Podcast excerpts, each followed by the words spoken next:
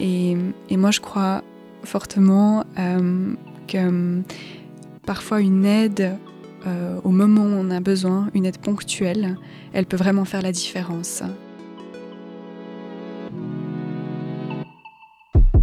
Je ne vais pas suffisamment mal pour téléphoner au 147. Je ne veux pas déranger avec mes petits problèmes. C'est seulement pour ceux qui traversent une crise suicidaire. Ce sont des idées reçues que l'on entend régulièrement et qui empêchent certains et certaines de demander de l'aide. Dans ce podcast, Stop Suicide t'emmène à la rencontre de ces professionnels qui sont là pour t'écouter et t'aider. Aujourd'hui, on part à la rencontre de Julia, elle est conseillère au 147 de Projuventute et elle nous montre l'envers du décor de son métier de répondante.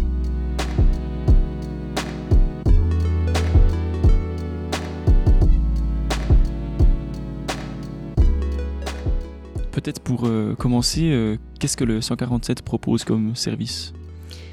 Alors, ce qu'on propose, c'est donc euh, une ligne d'appel au 147. On a aussi donc un système de, SMS et de mail euh, conseil@147.ch. Dès mi-septembre, normalement, on aura aussi un système qui sera ouvert sur WhatsApp.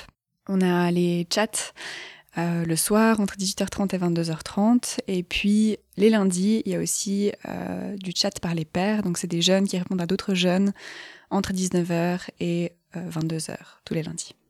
Comment se déroule une journée type euh, pour, euh, pour vous au 147 alors, on n'a pas vraiment de journée type, euh, parce qu'en fait, on travaille selon un système de permanence, donc on se relaie durant la, journée ou, la, ou la nuit.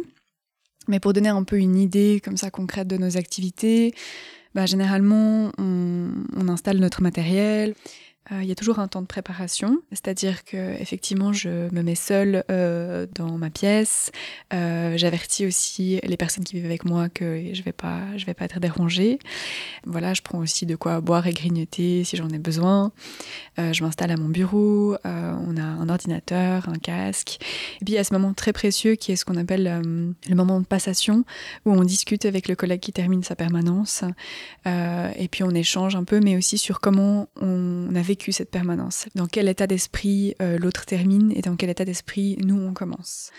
Puis voilà, donc euh, c'est un peu comme ça que se déroulent nos, permanences. Euh, il y en a parfois qui sont très très calmes, d'autres qui sont voilà plutôt agités. donc c'est très variable, mais c'est aussi ça qui fait la, la richesse de notre activité. C'est quoi les horaires d'un répondant ou d'une répondante au 147 on va dire, on offre au 147 une couverture 24 heures sur 24.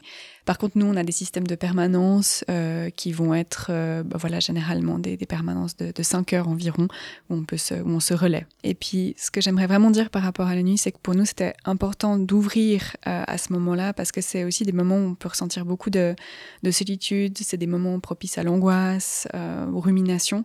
Voilà, quand vous nous appelez la nuit, vous nous dérangez pas, donc faut vraiment pas hésiter.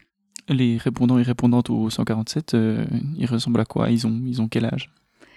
Alors on a vraiment un, un, panel de tout âge. Généralement, ils sont on, est quand même plus âgé que les usagers, donc on a généralement plus de 25 ans.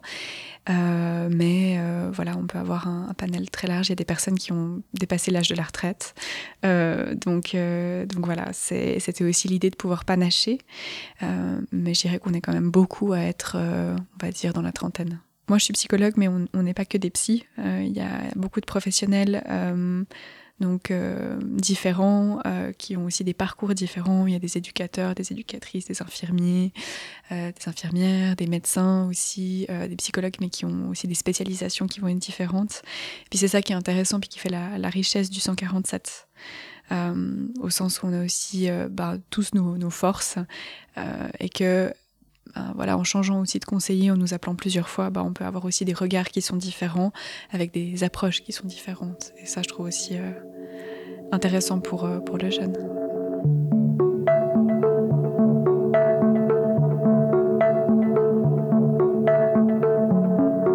Et comment, de l'autre côté du fil, vous réussissez à aider les jeunes qui appellent? On offre un espace neutre, euh, une écoute qui est, bienveillante, on prend le temps, il y a aussi euh, ce, non-jugement. Et puis, je pense une autre chose qui aide, c'est qu'on aide à mettre des mots euh, sur les situations, sur les émotions. On est vraiment certains, euh, toute l'équipe, que euh, les appelants, en fait, ils ont déjà en eux les ressources pour pouvoir trouver la solution à leurs problèmes. Et nous, on est juste là pour euh, leur faire rendre compte qu'ils ont toutes les clés pour pouvoir faire le prochain pas. Et par exemple, pour quelles raisons est-ce qu'on pourrait vous appeler? Alors au 147, on ne traite pas que des crises suicidaires, on peut vraiment aborder tous les sujets et puis euh, on ne fait pas d'hierarchie entre les sujets. Donc ça peut être autant euh, le stress des examens comme euh, un conflit avec un ami ou comme une rupture amoureuse. et puis ça peut aussi être des, moments joyeux. Hein. Il y a des personnes qui se réjouissent pour, pour une bonne nouvelle. Ils peuvent aussi nous appeler pour, pour ça. On peut nous appeler pour des questions de sexualité, d'identité de genre. On peut nous appeler aussi pour des choses plus difficiles, comme par exemple des troubles alimentaires, des, violences. Alors, on n'est pas des juristes, on n'est pas des médecins. Enfin voilà, on n'a pas forcément toutes les réponses à tout, mais on peut réfléchir ensemble à comment pouvoir aller plus loin pour, par exemple, trouver des réponses. Et techniquement, comment ça se passe quand on veut appeler? Est-ce que ça coûte quelque chose? Euh, Est-ce que c'est possible de le faire sans que les parents le sachent? Donc le 147 euh, est totalement gratuit, donc les appels sont totalement gratuits, mais aussi les SMS sont gratuits. Et ce qui est bien, c'est que par exemple, si vous avez plus de forfait sur votre téléphone, vous pouvez quand même nous contacter. Et euh, aussi, ces espèces de non-frais de SMS ou d'appel ne se reportent pas sur une facture de téléphone, ce qui fait que les parents euh, ne vont pas avoir accès à ça, vont pas savoir que vous avez pu contacter le, le 147 à travers une facture d'appel. Alors, est-ce que les appels sont anonymes? Les appels sont confidentiels, mais je ne peux pas complètement dire qu'ils sont anonymes parce que euh, bah, justement en situation de crise, en situation d'urgence, on va demander des informations personnelles à la personne pour pouvoir lui envoyer des secours. Par contre, dans un appel euh, standard, eh bien, on va pas demander le nom de la personne. Par contre, on va toujours lui demander euh, son âge et puis aussi le canton d'où elle nous appelle pour nos statistiques, mais aussi parce qu'on ne fait pas le même conseil avec quelqu'un qui a 13 ans que quelqu'un qui en a 23. Et puis, évidemment, les ressources, elles vont changer en fonction du canton.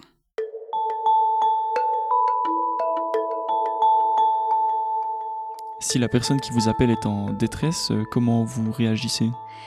Euh, alors, je dirais qu'il n'y a jamais qu'une seule façon de réagir. Ça dépend aussi beaucoup de là où on a la personne au moment où elle appelle. Euh, il y a des personnes qui, viennent avec euh, une souffrance, mais qui sont pour le moment pas du tout prêts à faire le prochain pas. Et ça aussi, on doit respecter leur temporalité.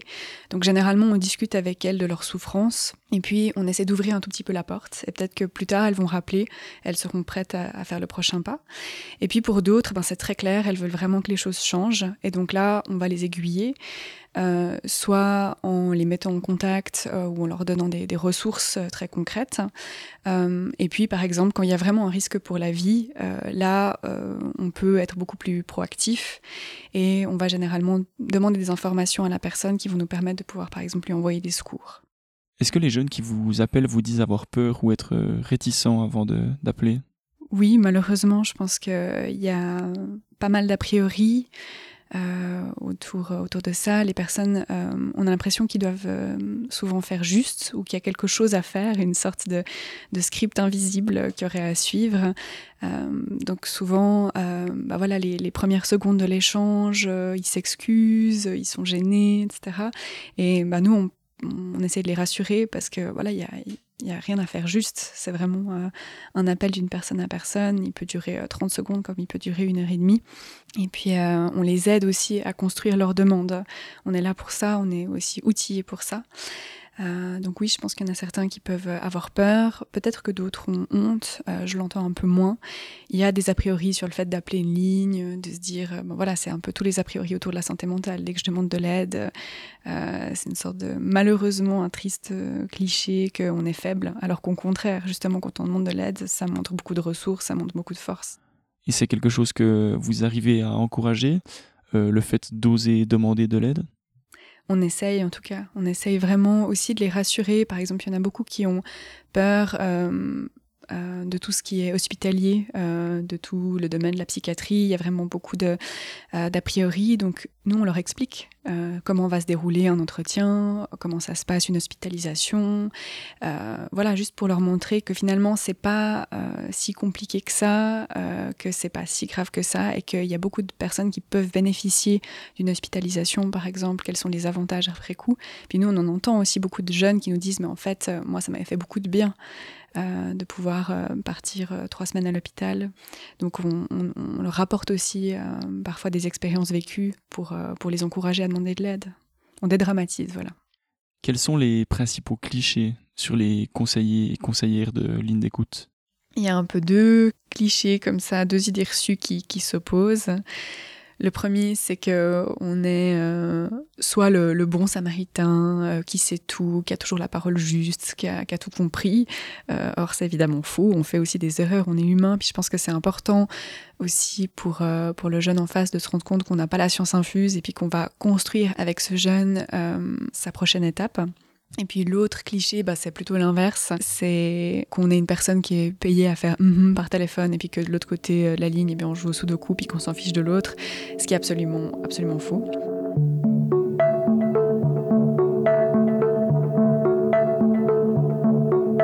Moi, j'ai le souvenir d'une, d'une situation qui m'avait beaucoup touchée. J'avais un collègue qui avait commencé une discussion avec euh, une personne qui était en crise suicidaire et puis qui avait en même temps extrêmement peur de demander de l'aide, euh, qui avait justement beaucoup d'a priori sur euh, le système de santé, le regard des autres, le regard de, ses parents. Ce qui était intéressant, c'est que ben voilà, moi j'ai repris ensuite la situation avec cette personne et progressivement on a pu arriver à la rassurer et, et ça s'est terminé par le fait que cette personne a pu recevoir euh, des secours médicaux. Et ce que j'ai trouvé très beau et aussi très touchant, c'est que le lendemain matin, on a reçu euh, un SMS nous disant que bah, c'est le jeune qui nous appelait, nous disant qu'il avait été euh, mis en sécurité et puis qui nous remerciait.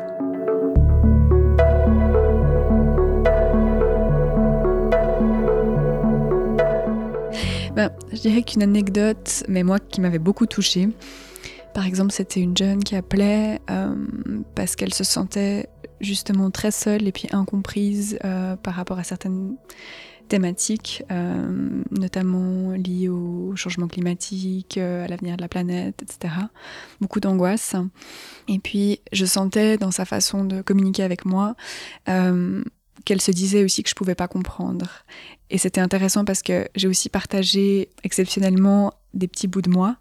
Et, c'était assez beau parce que tout d'un coup, il y a eu ce moment où j'ai senti qu'elle qu'elle s'était sentie comprise.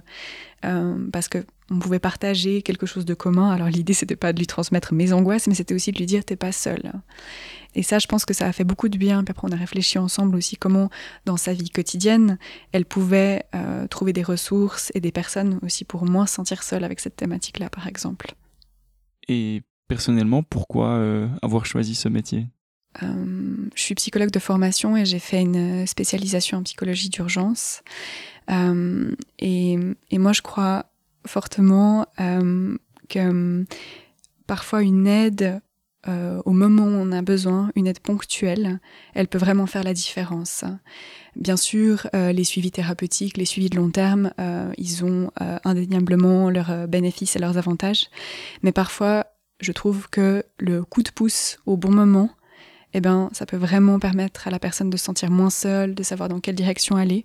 Et, j'aime cette approche qui est vraiment centrée sur euh, les ressources, c'est-à-dire cette approche qui croit que l'autre a la, force et les compétences de pouvoir s'aider lui-même. Qu'est-ce que tu dirais à quelqu'un qui écoute ce podcast et puis euh, qui a jamais appelé le 147 et qui en aurait peut-être besoin maintenant? Euh, Ce que je lui dirais, c'est d'essayer, de tenter le coup de nous appeler, euh, de voir ce que ça donne. De toute manière, euh, elle a rien à y perdre, si ce n'est de faire une expérience.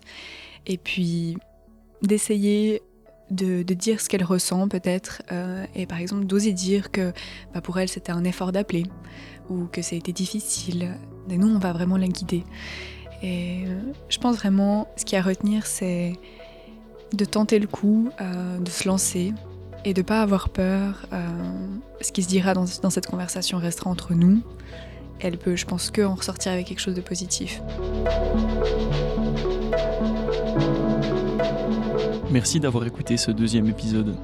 Avec cette série de podcasts sur les professionnels de la santé mentale, Stop Suicide t'encourage à demander de l'aide si tu traverses une période compliquée. Il n'y a aucune honte à t'adresser à un ou à une psy, à appeler le 147, à écrire sur ciao.ch ou ontécoute.ch. Ces personnes et ces services sont là pour toi, dans toutes les circonstances, pour tout problème.